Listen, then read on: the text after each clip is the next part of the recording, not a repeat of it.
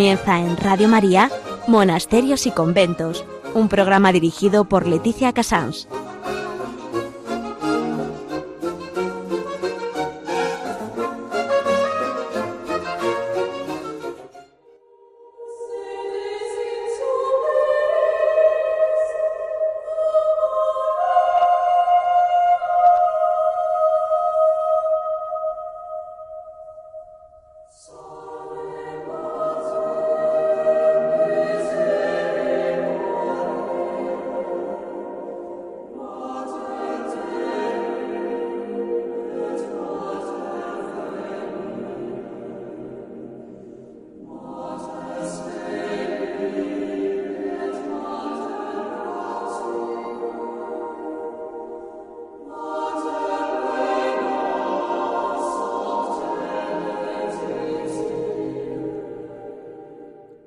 Buenos días, estamos con ustedes, son las 11, las 10 en Canarias, en, este, en esta recta final del mes de mayo que para todos nosotros, muy especialmente en Radio María, es tan importante, pero monasterios y conventos de toda España se unen a esa preciosa devoción a María. En agenda hoy vamos a mencionar a María Auxiliadora porque creo que estamos en un momento de realmente de pedir auxilio y unido a que, a que la Virgen es hoy nuestra gran, un día más, es la que realmente preside este programa.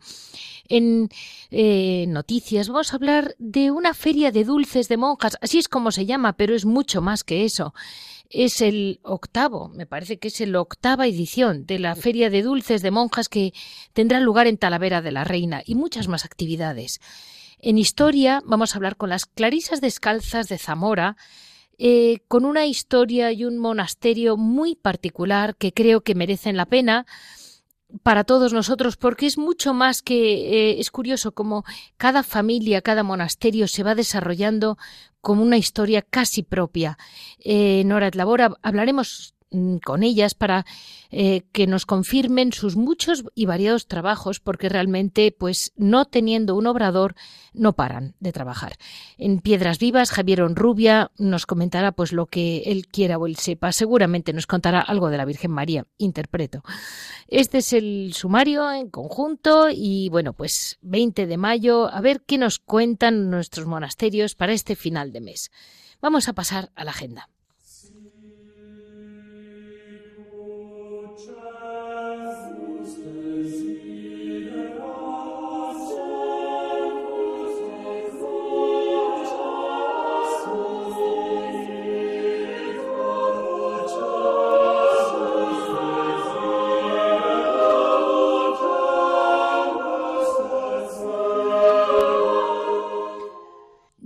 Muy breve, mm, solamente recordar que el día 24 celebramos una de las muchas advocaciones que tiene Nuestra Señora, que es María Auxiliadora. Eh, lo que yo no sabía es que era una, yo la tenía siempre relacionada con San Juan Bosco y con algo, con las sales, los salesianos, ¿no? Que es algo que lo tenemos en el corazón todos. Pero es curioso como ya, mm, ya en el 345 ya escribió San Juan Crisóstomo en Constantinopla, María, tú eres el auxilio potentísimo de Dios. Después, en, en el 532, ya piden auxilio de los enfermos. Mm, María Auxiliadora, rogad por nosotros. En el 749, es decir, que para nosotros ese María Auxiliadora, rogad por nosotros, de 1572, que es cuando lo fija eh, el Papa San Pío V, eh, realmente es increíble cómo ya incluida en nuestras letanías del rosario, tantas veces tenemos que acudir a ella. Yo en esta en este programa querría comentar la mucha devoción que debemos mantener a ella como auxilio no solo pensando en los mártires que hay hoy en día, en la persecución que está sufriendo la Iglesia, tanto en países mm, cristianos como no, en los cinco continentes, que eso digamos que no me atañe al programa, pero sí a la oración de mis muchas religiosas. Y de paso comento cómo mm, cuando está la Virgen María como centro y corazón de la espiritualidad de una comunidad, eh, normalmente, normalmente, siempre, siempre se mantiene viva la comunidad, porque Nuestra Señora como auxilio siempre funciona. Hoy mencionamos especialmente mm, a Nuestra Señora del Tránsito, que es una advocación que ya les comenté en agosto del año pasado, pero que muy especialmente tocó a la comunidad de Clarisas Descalzas de Zamora y vamos a seguir todo el recorrido de la mano de Nuestra Señora de cómo ella allí presente de alguna manera eh, va guiando esa mm, comunidad y la historia conjunta de las Clarisas. Eh, ahora vamos a dar paso a mm, una noticia que sí que es más que noticia.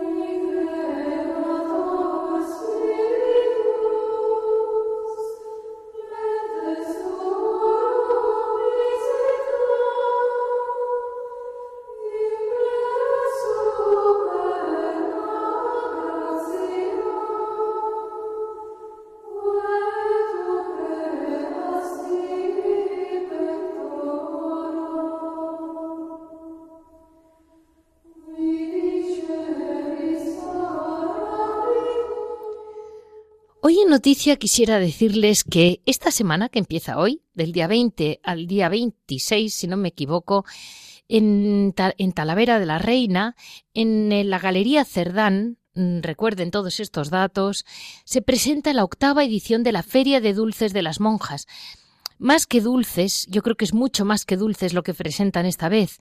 Es la parroquia de Jesucristo Redentor, unido a todo un grupo grande de monasterios y de voluntarios que han organizado todo esto, el, que está hoy, hoy mismo, a las eh, cinco y media, Habrá una preciosa, supongo, mm, inauguración a cargo del obispo emérito de Sevilla, Fray Carlos Amigo Vallejo, que como buen franciscano de corazón, como ha venido varias veces a este programa, pues hablará de San Francisco, básicamente, creo.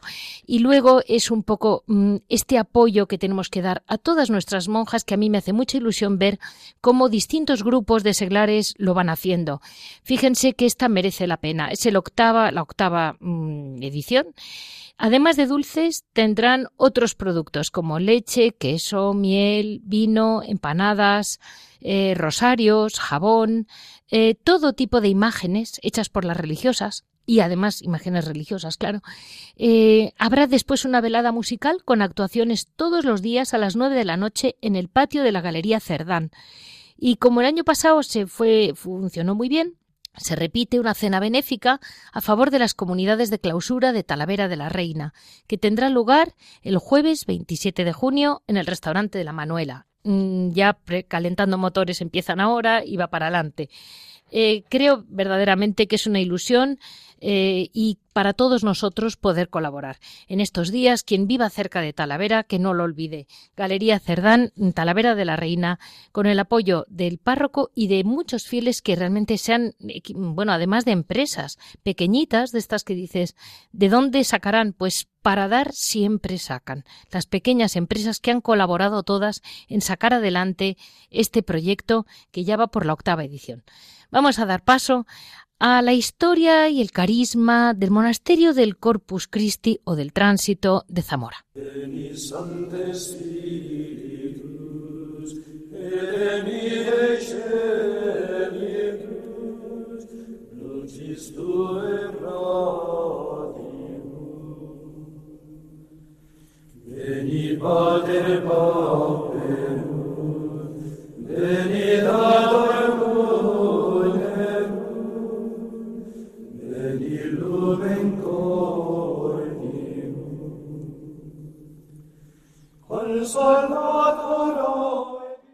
Mm, a ver, aprovechando la historia del convento del Corpus Christi de Zamora, que creo que tiene historia de tanto peso por sí, en sí mismo, que merece la pena contarla, pero al mismo tiempo combinada con sus, con sus religiosas, porque, para empezar, lo más importante, cumplen el cuarto centenario. Son 400 años de religiosas, eh, una tras otra, generación tras generación, sin torcer la regla de Santa Clara, la primera regla de Santa Clara, Y creo que ese es el primer gran milagro que tenemos que mencionar. Y después vendrá el milagro que ahora les comentaré, que es precioso.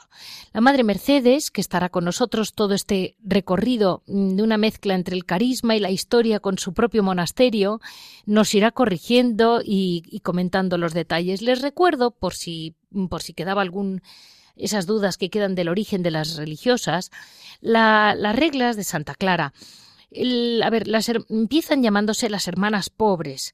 La forma de vida de la orden de las hermanas pobres fue instituida por San Francisco y la idea era eh, observando el Santo Evangelio, cómo nuestro Señor Jesucristo vivió en obediencia y nunca con nada, es decir, sin nada propio y en profunda castidad. Eh, ellas siempre siguieron el concepto de la reja, el locutorio y el silencio. Del mismo modo que nuestro Señor pasaba grandes momentos de su vida solo y, en, retirado, del mismo modo eh, la observancia de la clausura imita esa imitación de Cristo que llevan en el corazón. Como es natural, son sus esposas, el Señor las escoge, ellas dicen sí y por supuesto que no les dejan para que tuvieran, les recuerdo muy por encima, que la Orden de las Damas Pobres, así es como nació, fue en una madrugada del lunes santo de 1211, cuando era muy jovencita Santa Clara de Asís, que pertenecía a una de las grandes familias nobles de Asís, se fugó de su casa, se marchó a Santa María de la mm, Porciúncula, y allí le esperaba San Francisco de Asís y sus primeras compañeros para mm, consagrarla al Señor. Tenía pues apenas 18 años. Juntas se trasladaron unos meses a San Damián, por eso las conocieron popularmente como las Damianitas. Eh, antes de morir Santa Clara, que muere el 11 de agosto, obtuvo del Papa la aprobación de la regla, mm, con, un pequeño cambio. Ella deseó siempre que fueran profundamente pobres, pero yo interpreto que mm, el Papa Urbano VI, muy, por algún motivo, con sentido común o por presiones, les permitió mm, que tuvieran unas ciertas rentas, cosa que ella no había deseado en su principio, pero fue considerado, pues supongo que más práctico o normal.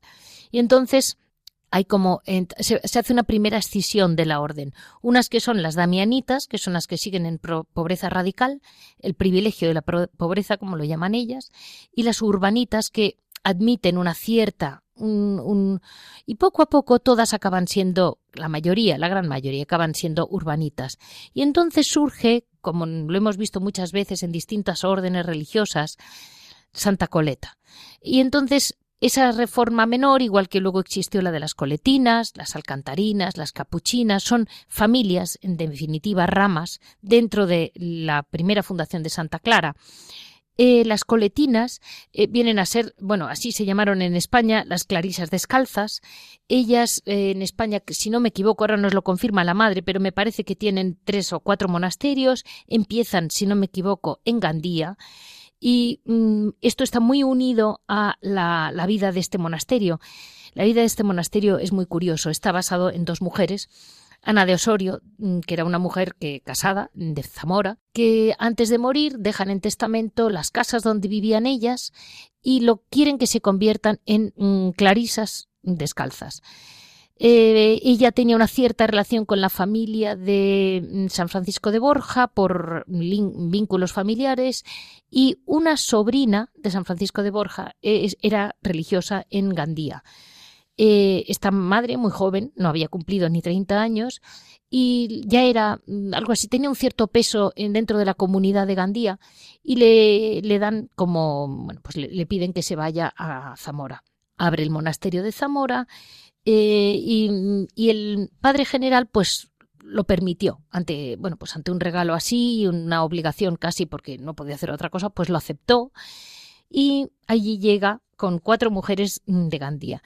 Eh, no sé si podrán recordar que, les comenté la devoción que hay en Valencia y Murcia a Nuestra Señora del Tránsito que es una imagen bastante original, es esa mujer eh, en el último momento, esa dormición así es como se ha llamado el tránsito, lo llaman en Levante, de Nuestra Señora, en el momento en que está dormida, que unos dicen que murió, pero muchos dicen que no murió porque eh, no tenía el pecado original, con lo cual no pasa por la muerte, y como el Señor pues eh, la hace asunta al cielo.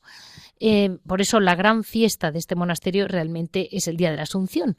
Pero mm, este año, por ser su 400 aniversario, vamos a celebrar una cosa un poco particular, que es eh, esta, esta primera religiosa, Sorana, estaba, pues ya les digo, una mujer de mucho nivel, una mujer muy culta para la época, tenía, había heredado del palacio de sus padres una gran librería, esto para que luego nos digan que las mujeres no sabían leer. Esta mujer la llamaban en aquella época, tenía un mote, no me acuerdo cuál, como de una gran cultura. Y esta mujer mm, llega allí y con el frío de Zamora, porque llegan en enero, para colmo llegan con una crecida del río, con lo cual aquello debía de estar áspero para una valenciana de horror. Y se quedan, las, dejan hospedarse con ellos unos padres jerónimos, y después de unos días con los padres jerónimos mm, arrancan su, nueva, su nuevo proyecto y a los cinco días después ya dieron el hábito a otras cinco novicias. En octubre de ese mismo año tomaban el hábito Mm, Sor Clara Francisca, y con diez hermanas fue el inicio de la comunidad. Em, con la, siguiendo pues muy estrictamente la regla, la primera regla mm, de, Santa Clara, eh, esta, lo, lo, que fue, digamos, excepcional de ella es que supo guiar a la comunidad con esa mano, pues aparentemente rígida, dura, ¿no? Que, con que se mantiene la regla bien mantenida, con que luego se llega al gran amor de nuestro Señor, ¿no? Y por otra parte, pues ella, en su corazón, como, como cualquier otra persona, tenía en su corazón eh, la imagen que ella había venerado desde niña en su monasterio de Gandía, que era la Virgen del Tránsito. Por lo visto, eh, ella, esto me lo comenta luego la madre, pero ella lo añoraba, pero bueno, pues se callaba. Y ella incluso le pidió al Señor, como no tenían un duro, como es natural, porque todo se lo habían gastado en la poca reforma que tuvieran que hacer para convertir lo que era la casa, mm, una casa, en un convento, pues no les quedó nada. Y, y entonces ella le pedía al Señor, en su intimidad absoluta y en su silencio, que algún día hubiera una imagen del tránsito como la que ella había venerado tanto y tanto bien había hecho a sus monjas. Y entonces mm, un día aparecen dos peregrinos eh, del Santiago, porque estamos hablando de Zamora, y piden por favor eh, que si les pueden acoger. Las hermanas les dicen que sí, entran los dos peregrinos y las acogen, pues no sé, en un cuarto. Y antes de marcharse les dicen que si podían mm, hacerles eh, una talla de la Virgen, porque ellos en realidad eran escultores. Las hermanas pues se lo permiten, se meten en un cuarto, se cerró el cuarto y dijeron solo les pedimos que por favor no entren hasta mm, que estuviera finalizada la imagen. Y entonces, bueno, pues mm, las dejen por la mañana y a las pocas horas, como a las cinco de la tarde, las hermanas dejaron de oír ruido en la sala, se pusieron impacientes hasta que abrieron la puerta y mm, lo leo y dice la leyenda que una monja curiosa miró por la cerradura y vio que no, no estaban ya. Y en ese momento entran y ven que ya no, no estaban los peregrinos y estaba solo la imagen dormida de la Virgen, exactamente la imagen de la Virgen del Tránsito. Eh, la imagen es espectacular, es una belleza. Y eh, por lo visto la madre pues se emocionó y alguien y le dijeron algo así como eh, que, que, habían hecho lo que ella quería. Y ella dijo, pero ¿cómo es posible que sepan ustedes lo que yo quiero? Que no se lo había dicho a nadie.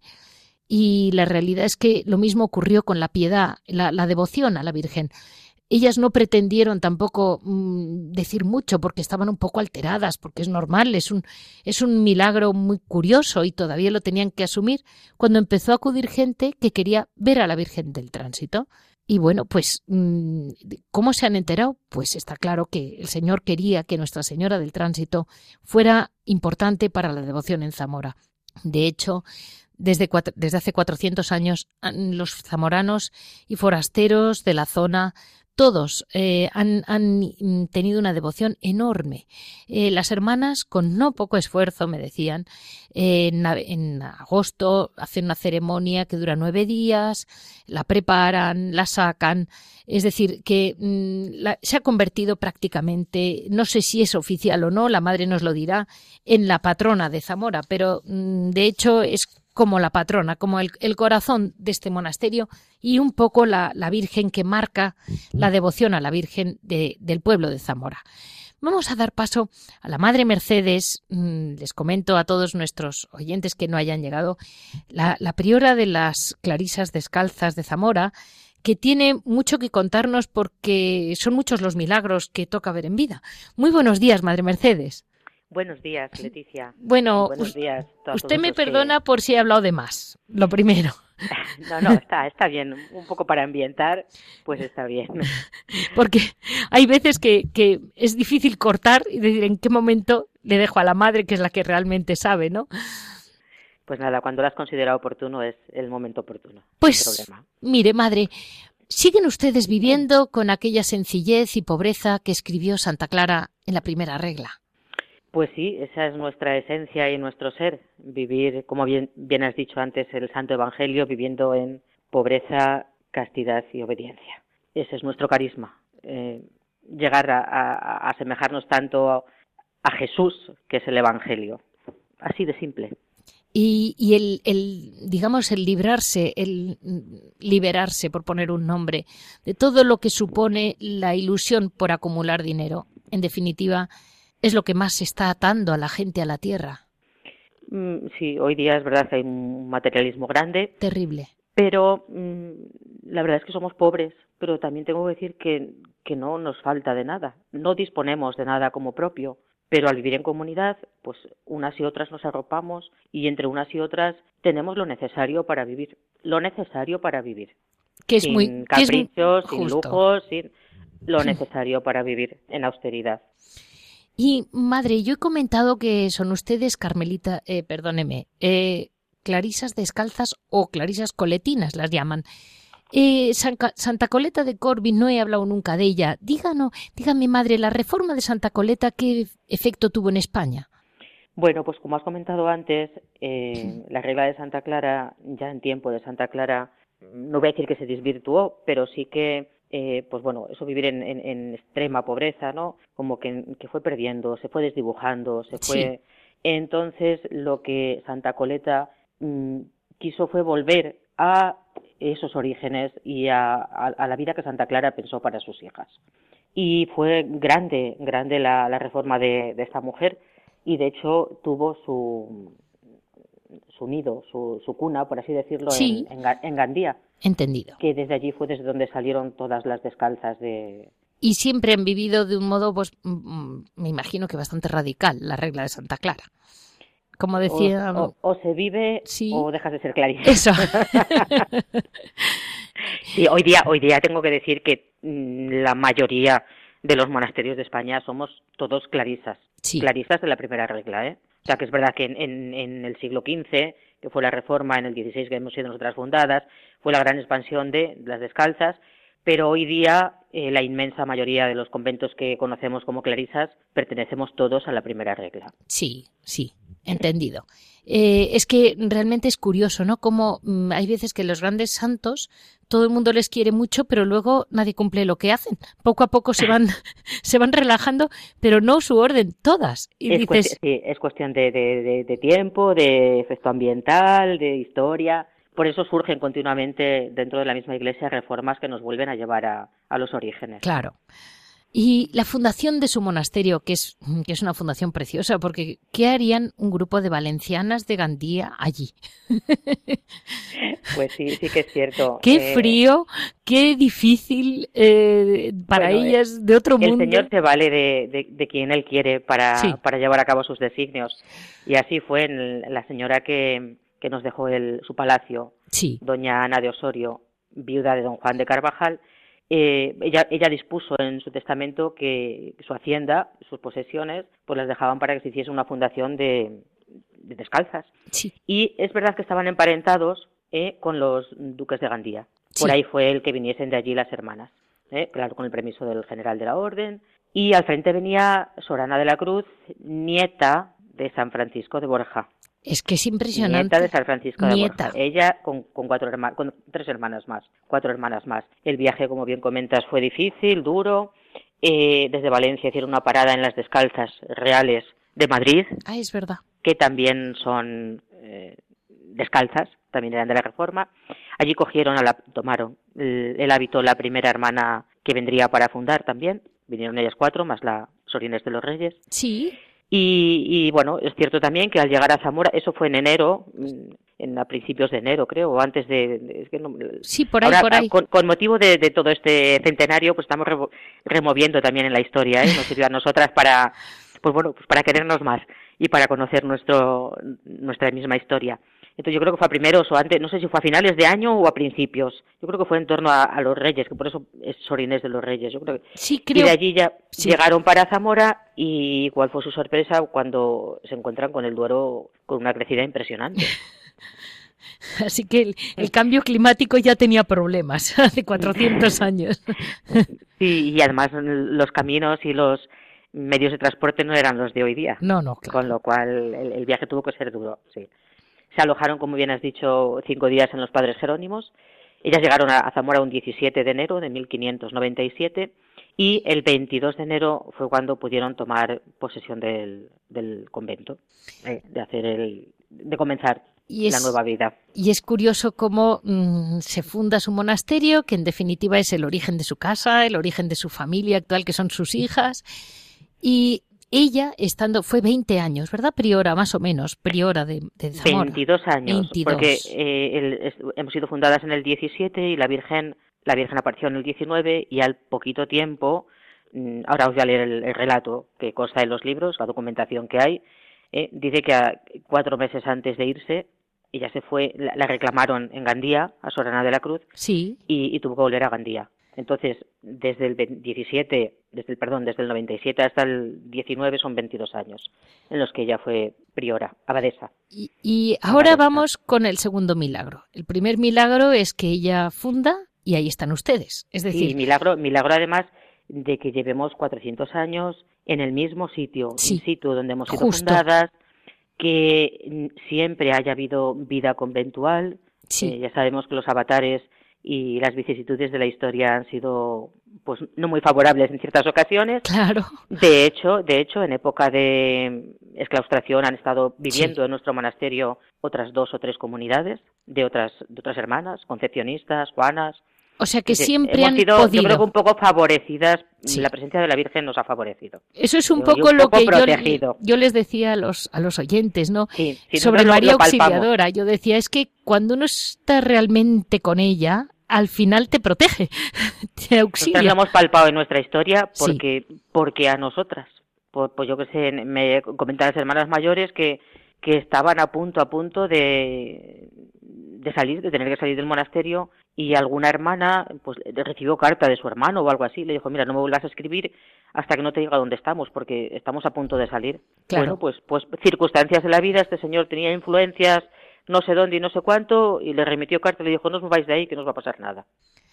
Mm, es, es, es impresionante como Nuestra Señora. Y ahora nos va a decir usted, porque eh, yo lo que he indagado sobre el asunto ya sabe que hoy en día eh, está muy de moda a los milagros llamarlos leyendas o inventos o sueños, pero los milagros, igual que para mí es tan milagro que ustedes estén ahí y hayan podido estar ahí 400 años, tan palpable como puede ser el milagro de Nuestra Señora del Tránsito, que está escrito y documentado, que lo tienen ustedes. Sí, sí, yo os voy a, os voy a leer, porque yo creo que mejor que os lo exprese yo, os lo Perfecto la hermana que, a ver, estamos haciendo una investigación también con todo a raíz del centenario. Claro. Se está haciendo una investigación y, bueno, se ha encontrado el, en principio, el documento más antiguo que narra este milagro. Sí. ¿Eh? En, el libro de la fundación del convento, un libro empezado a escribir en 1597.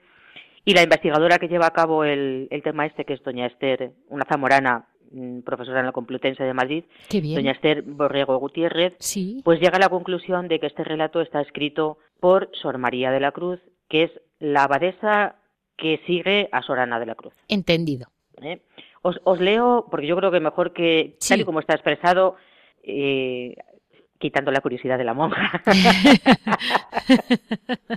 dice nuestro libro, teniendo muchos deseos nuestra madre fundadora, de dejar en esta comunidad una imagen de Nuestra Señora del Tránsito, a similitud de una que tenían las señoras de Bandía, que decía ser el consuelo de aquella casa, y lastimándose muchas veces con sus hijas de los pocos posibles de la comunidad para mandar hacer una semejante, que decía cómo se iría sin dejar este consuelo. Cuando, cuatro meses antes de irse para Gandía, que fue el año del Señor de 1619, En el mes de mayo, a dos de dicho mes, estaba en el coro, cuando la llamó la portera, la madre Sor Petronila, que lo era a la sazón, y la dijo la llamaban al torno dos peregrinos con gran priesa.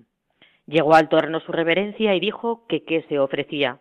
Le respondieron que eran dos peregrinos que tenían habilidad para hacer imágenes, y así que harían a su reverencia la imagen que deseaba de Nuestra Señora del Tránsito, muy a su gusto, que no se afligiese por no tener posibles, que ellos harían lo de gracia.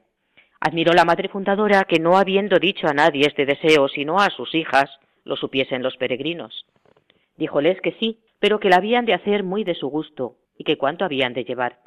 Dijeron que no se ajustaban hasta no tenerla hecha, y si estaba a su gusto se ajustarían, pero que la habían de hacer en un sitio dentro de la clausura, porque ellos no tenían sitio en la ciudad. Entraron, diéronles para situación la capilla donde hoy está esta soberana reina, que a la sazón era una cuadra desocupada. Quedóse con ellos como se acostumbra a la guarda de hombres, pero dijeron que se saliesen y los cerrasen por fuera, y no fuesen allá hasta que avisaran. Viendo las religiosas que no avisaban y que se había pasado desde la mañana y que eran ya las cinco de la tarde, quisieron llevarles alguna cosita. Llamaron y no respondían. Habiéndolo continuado, hallaron por preciso abrir, y abriendo, se hallaron con una soberana reina tan hermosa que sólo a quien Dios nos ha dado la dicha, la dicha de verla lo puede decir, aunque es imposible. La dejaron tan perfecta que en sus santísimos pies se la ven las venas tan azules y hermosas como a cualesquiera criatura humana, y en igualdad es su hermosísimo rostro y personal tan airoso como se puede discurrir de los pintores, pues hemos hecho el juicio que fueron los ángeles, viendo que desaparecieron tan milagrosamente. Bueno, madre, es muy este impresionante. Es el texto, el texto que está escrito en el libro más antiguo de la Fundación. Es muy impresionante porque no hay imaginación por medio ni ganas de hacer nada raro público. Es... Exacto. Además es que yo, también lo digo, ¿qué interés podían tener estas mujeres que llegaron aquí, que estaban empezando, que en, inventarse algo, ¿no? ¿Qué interés podrían tener ellas? Pues ninguno. Ninguno. Ni tenían ganas de darse a conocer en plan mal. no, nada, no, no, porque además su regla no, las permitía, quiero decir. eran vivir encerradas en clausura y, todos sabemos que, que, la clausura entonces era súper estricta, ¿no? La verdad es que la Virgen es espectacular. Yo le animo a todos mis oyentes que puedan que la miren en un, en un en una pantalla, en un ordenador, porque realmente es una preciosidad de imagen. Es increíble. El milagro ya, o sea, la aparición de la Virgen ya es milagrosa. Sí. Pero resulta que también lo has comentado antes, eh, las hermanas quisieron un poco guardarse este tesoro, este digo quisieron porque muy poquito, muy poquito. Dice, comenta el libro también que no habían, cuando se fue nuestra madre, no habían dado ni, dos leguas, cuando estaban a la puerta pues, pues, una multitud de zamoranos pidiendo ver a Nuestra Señora. vale. Está claro que, que, no fueron ellas porque no había internet, ni había WhatsApp. No, no, no. No. Cierto. Ni, ni, seguro que tenían una fotografía para demostrarla de ellas en aquel entonces, ¿no? Y, y la verdad es que desde entonces pues la comunidad ha sido mm, generosa, bien generosa y, la ha dejado, la ha mostrado, la ha enseñado, es, como has dicho, no es, quiero dejar claro que no es la patrona de Zamora, patrona oficial, aunque en muchos libros y en muchos sitios conste como patrona de Zamora, no es la patrona oficial de Zamora, pero sí que es la patrona de todos los corazones de los zamoranos. Y yo me imagino, madre, ya para terminar sobre lo que es esta, esta parte del programa, que realmente el tener a Nuestra Señora dormida con ese rostro de paz que tiene ella es una meditación de que el final de la vida pues pues hay que intentar llegar así, ¿no? Copiarla. Sí, en una meditación es, es, nos adelanta, nos prefigura lo que vamos a llegar a ser nosotros también. Bueno, sobre todo, sobre todo ustedes, ¿sabe? Eh, yo creo que todos, todos los cristianos, pero bueno, mm, si, si, si, quieres un poquito más, pero vamos, yo creo que es modelo de, de todos, de todos, ¿eh? y lo que ella mm, como primicia mm, ha llegado, será asunta al cielo, pues es lo que nos va a corresponder a todos nosotros. Vamos a dar paso, madre, a ver la muchísima actividad que llevan ustedes para sobrevivir eh, con, los mínimos. Vamos a, a escuchar un poco de música porque creo que asumir este milagro es mucho asumir.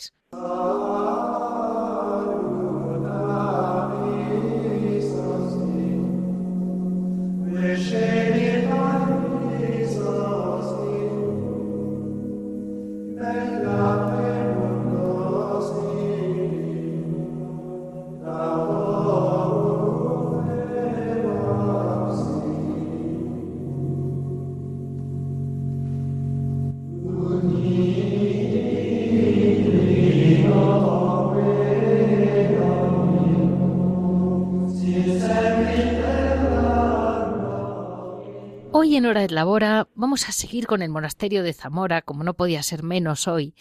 Y aunque los ángeles mm, hicieran una, una talla como fue la de Nuestra Señora del Tránsito, pues las madres han tenido que trabajar mucho después. no crean que bajan los ángeles mm, que vienen como peregrinos a hacerles el trabajo. Eh, madre, ustedes se dedicaban fundamentalmente al bordado. ¿Lo siguen haciendo? Eh, sí, uno de los, de los mm, trabajos que sustenta la comunidad es la confección y el bordado. En la actualidad continuamos bordando, eh, a máquina. Es verdad que a mano ya no, no hay posibilidades, aunque algún arreglito, tenemos ahora mismo un arreglito de un manto, pero muy poquita cosa, bordado en oro a mano. En, ahora todo lo que hacemos es bordado a máquina. Vale. Y se continúa una casulla, un mantel, mantos, pero a máquina. Vale. Y yo les decía, mm, aquí querría un poco comentarles, ¿no? En, en, me decía usted que iban a hacer una exposición sobre los mantos y trajes a la Virgen estos días. Eh, sí, entre las actividades eh, programadas con, este, con el cuarto centenario de la Virgen, pues el, el, mes que viene, del 3 al 16 de junio, va a haber una exposición relacionada con la Virgen, en la cual va a haber una parte de historia de la fundación, mm, milagros documentados mm, por Sí. la Virgen, enseres y vestidos de la Virgen, esos mantos que no es una imagen que tenga muchos muchos mantos, pero bueno, sí que son de calidad y va a haber una exposición. Mm, Y alguno está hecho por nosotros, pero tampoco todos los que tiene están hechos por nosotras. ¿eh? Yo quisiera decirles a nuestros oyentes que acabo de, de escuchar hace unos, unos, días una explicación de por qué ese amor en España expresamente y en el mundo hispano a los mantos a la Virgen María y cómo viene probablemente de un origen litúrgico de cuando la nube cubre el pueblo de Israel, que es cuando el pueblo de Israel se ponía en trance y Dios hablaba. Y que de ahí viene esa idea de decir la Virgen estaba cubierta. Y fíjese cómo esto es una cosa popular, nadie les ha dicho a nadie que tuviera que bordarle mantos, y sin embargo en España, que tanto amor ha tenido siempre a la Virgen María, es donde surge esa tradición de hacerle mantos a veces espectaculares, con unos bordados cuidadísimos. Y es esa idea de cubrir a, la, a Nuestra Señora, ¿no? Eh, de un modo eh, que empieza, hay un algo como entre, vamos a decir, litúrgico, que no se le ponía una ropa normal, corriente de la época, de cada uno de su época, sino una ropa aparte, ¿verdad, madre? Sí, es cierto. Igual que tampoco, no sé, cuando, cuando tienes devoción a, hacia una imagen en particular o algo así, la mayoría de los mantos también son como una pequeña ofrenda que alguien sí, le hace, que justo. le quiere donar, que le quiere, que se siente agraciado. Yo creo por ahí van un poco las. Sí. ¿Y otras actividades, madre, tienen en el monasterio, además de las muchas actividades que va a haber este año? Eh, sí, más actividades en el monasterio. Eh, vamos, dentro de este centenario hay programado la verdad es que hemos hecho un programa amplio porque creíamos que la ocasión lo requería. Sí. 400 años, cuarto centenario. Aparte de que investigando un poco también en la historia y viendo un poco el centenario, el tercer centenario, eh, hay cosas curiosísimas que ya hicieron en su día, ¿no? Quizás lo más a destacar de, de este año, lo más, con lo que más le está llegando a la gente todo, pero con lo que más se va a quedar es que la imagen de la Virgen del Tránsito está en su camarín en la iglesia, en una parte, en la parte alta. Sí. Para acceder a ella hay que subir unas escaleritas y verla a través de una ventana. No está accesible a, no la puedes tocar, por así decirlo, ¿no? Vale, mejor. Entonces, esta imagen eh, sale en contadísimas ocasiones de la clausura. Sí, vale. Este año, mmm, yo creo que la ocasión lo requiere y va a haber una procesión extraordinaria con, con la Virgen del Tránsito. Yo las llamaré seguramente mmm, por Santa Clara, a ver cómo va el año y para celebrar de algún modo con ustedes esa preciosa, ese precioso momento de agosto en que supongo que es cuando la gente queremos que lo, lo sepa. Pero ya desde ahora avisamos a los zamoranos que sepan que este año sale Nuestra Señora del Tránsito en honor a este 400 aniversario. Sí, los zamoranos ya, yo creo que lo saben, lo tienen asumido y lo están esperando. Y todos sabemos, los zamoranos todos saben que la novena a la Virgen del Tránsito, que precede cada año a su fiesta, del 7 al 15, a la misma día de la fiesta, pues es una, una novena solemne, con, con cuatro o cinco Eucaristías diarias, pasa multitud de gente, mmm, pasan muchos zamoranos, pero tengo que decir que también pasa mucha gente de fuera. Claro. No solo, bueno, pues zamoranos que quizás están fuera, ¿no? la Virgen tiene devotos en toda España. Sí. En toda España. Que la quieren, que, que vienen a verla, que están pendientes de actividades, que en ocasiones colaboran con, con el mantenimiento de la misma, también tengo que decirlo. Entonces, bueno. Pues miren, aquí tienen a Radio María para ayudarlas en todo lo que nos necesiten. Ustedes nos llaman si ven que hay alguna actividad un poco extraordinaria que dicen, esta sí que realmente, pues viene, pues no sé, tal personalidad o esto que se va a comentar merece la pena realmente, como todo mm, lo demás. Usted me llama. Sí, no sé si quieres a grosso modo te digo un poco o comento un poco cómo van las actividades Estamos en el mes de mayo, que están programados cuatro conciertos por ser el mes mariano, cada sábado de mayo. Sí. Mañana tendremos el tercero, a cargo de la Escuela Gaudete, una escuela de, una, un coro de gregoriano. Sí. De gregoriano, sí. En el sábado que viene intervendrá una coral de toro. En el mes de junio tendremos la exposición conmemorativa del centenario. En julio habrá un acto cultural en una asociación de campaneros y se, mm, se convocará un concurso de fotografía aprovechando que este año, el mes de agosto, digo que todos los años la Virgen está arriba en el camarín, pero este año va a estar abajo en el presbiterio. Va a estar ya montada en su carroza de, procesión, que curiosamente es el, carro triunfante, donde suele salir ella, y va a estar pues, pues, pues al, alcance de todos y cerquita. Estuvo otro año, que fue en el 2000, vale. y nos quedó asombrada la cantidad de gente en silla de ruedas que vino, porque la tenía cerca y accesible. Entonces este año queremos que los nueve días permanezca abajo, en septiembre va a hacer un, recital poético, en octubre vuelve a haber otros cuatro conciertos marianos, en noviembre hay conferencias sobre la imagen, sobre la iconografía de la Virgen, la publicación de esta investigadora acerca de lo que ha hecho. Eh, va a haber una obra de teatro también que están estudiando ya mm, para realizar, estrenar en nuestra iglesia y luego representar en, en dos teatros de aquí de Zamora, en el Ramos y en el Principal va a haber una representación de la pastorada de la Cordera, en fin, y que, muchas y que sepan nuestros oyentes, por si les interesa, que tienen en YouTube, tienen un par de vídeos muy buenos sobre el milagro, muy bien hechos, la verdad. Si pinchan, si por allí ponen Virgen del Tránsito, hay un spot precioso. Sí. Que uno, una vez que has sabido ya un poquito cómo va el, tema, la historia que, que, hemos contado, pues te sitúa perfectamente. Cómo llegan esos dos peregrinos y aparece la Virgen, claro. Muchísimas gracias, Madre Mercedes. Mucho ánimo con el año de hiperactividad que les espera. Que sobreviva la comunidad con la paz y la pobreza. Esperemos que sí. Desde aquí, desde aquí os, os pedimos también a todos los que nos oís que, nos acompañéis con vuestra oración para que efectivamente todo lo que está programado y hecho en bien de, Nuestra Señora y de todos nosotros pues salga adelante, que, que, que seamos bendecidos por ella. Nunca es tan fácil llegar a Jesús sino a través de María y, ese es un poco el fin de, toda la actividad que se ha programado. Pues muchísimas gracias, madre, y yo seguramente la llamaré para la fecha de la Virgen del Tránsito, para la Asunción, para pues recordar, refrescar aquí. Aquí, aquí esperaremos. Desde aquí también ofreceros nuestra oración por todos vosotros. Muchas gracias, Madre Mercedes. Gracias a usted, Leticia. Hemos comentado esta preciosa y quizás un poco larga eh, entrevista, pero al mismo tiempo profundizando con la Madre Mercedes, priora del convento de las, Carme de las Clarisas Descalzas de Zamora.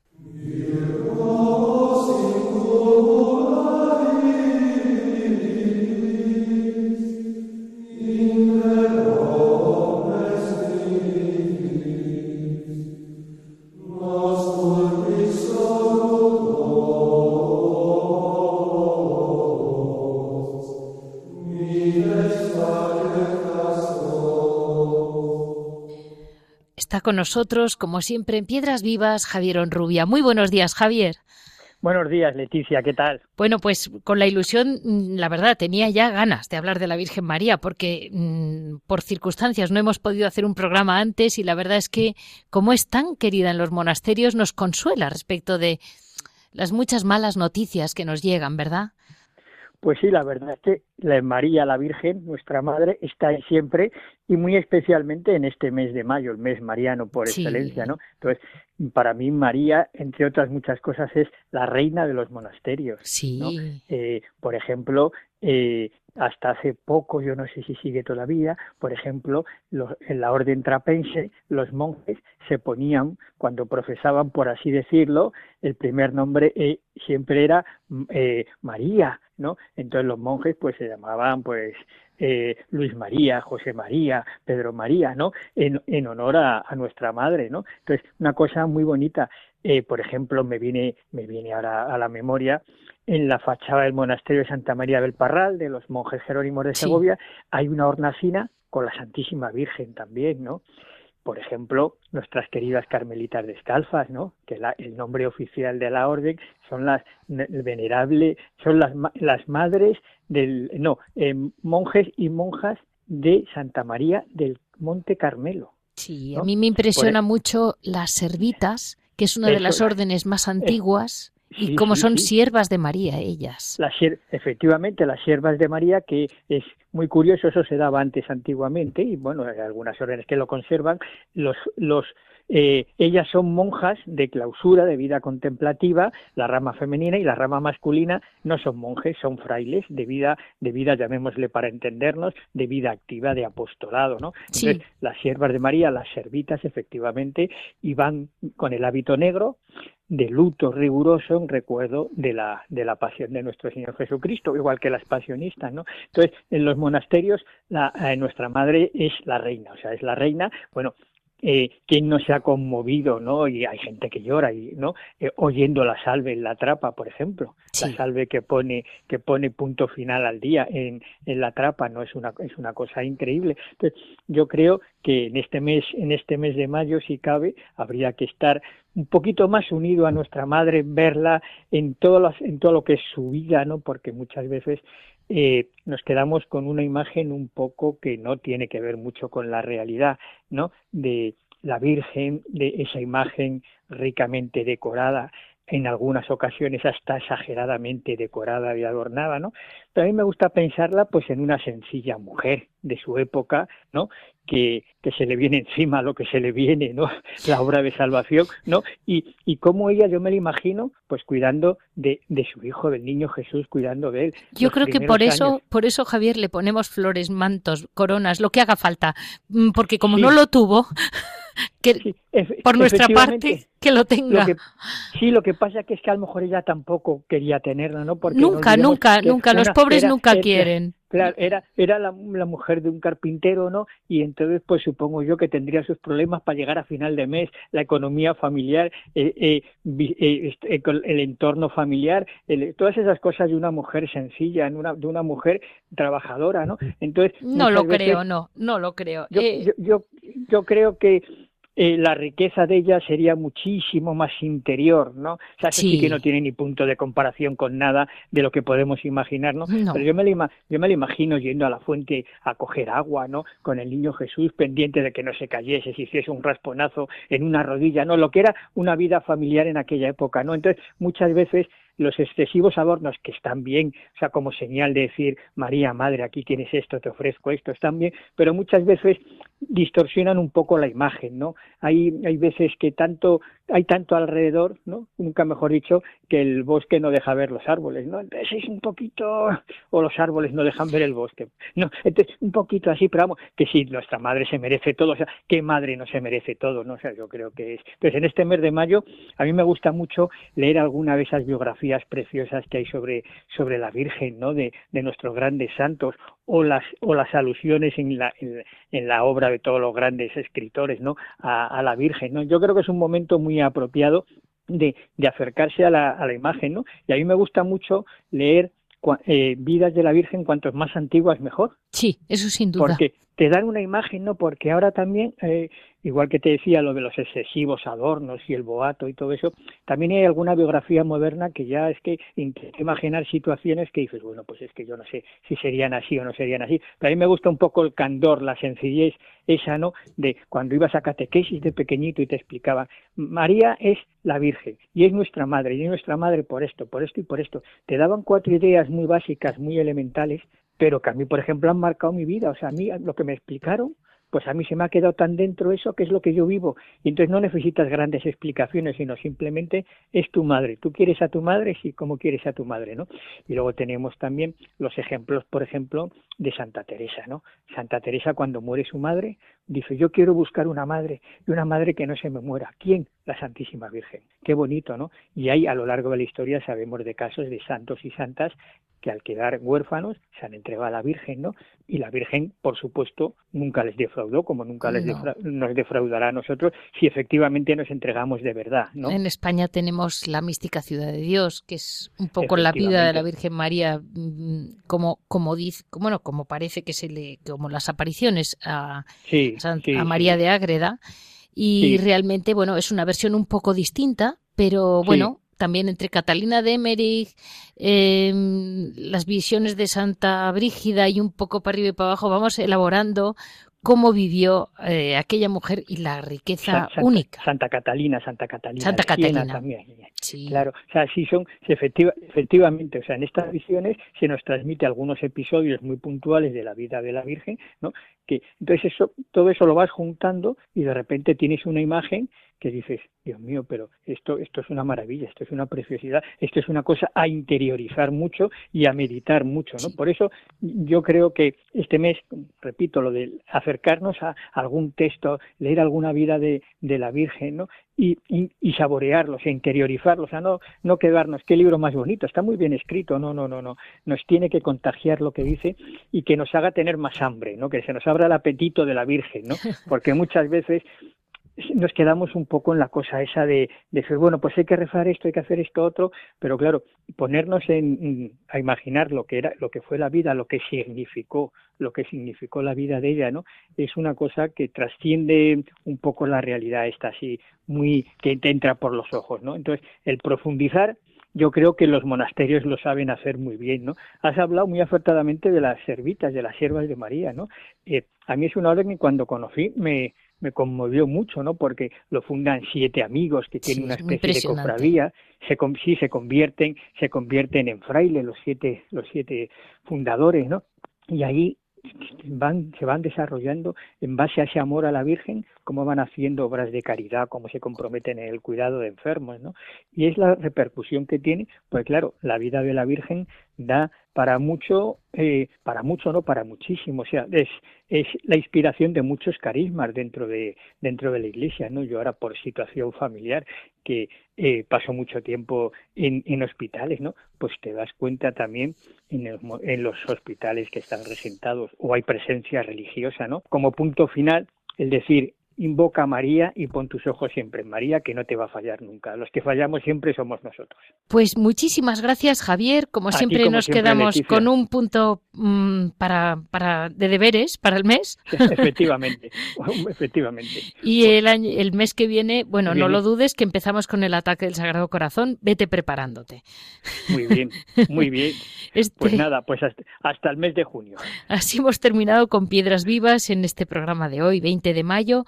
Ya saben que para cualquier comentario o duda pueden comunicarnos en monasterios y conventos arroba Monasterios y conventos arroba Como siempre, el corazón nos late aquí en Radio María y espero que todos nosotros, que siempre escuchando esta radio nos viene la oración, no olvidemos que Nuestra Señora necesita siempre ser amada, desagraviada, en todas sus versiones y en todos sus momentos tan distintos.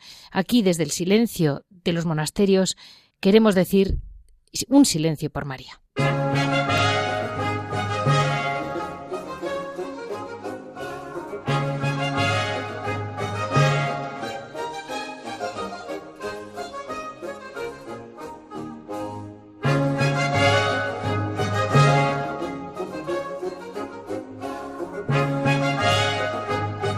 Han escuchado Monasterios y Conventos, un programa dirigido por Leticia Casans.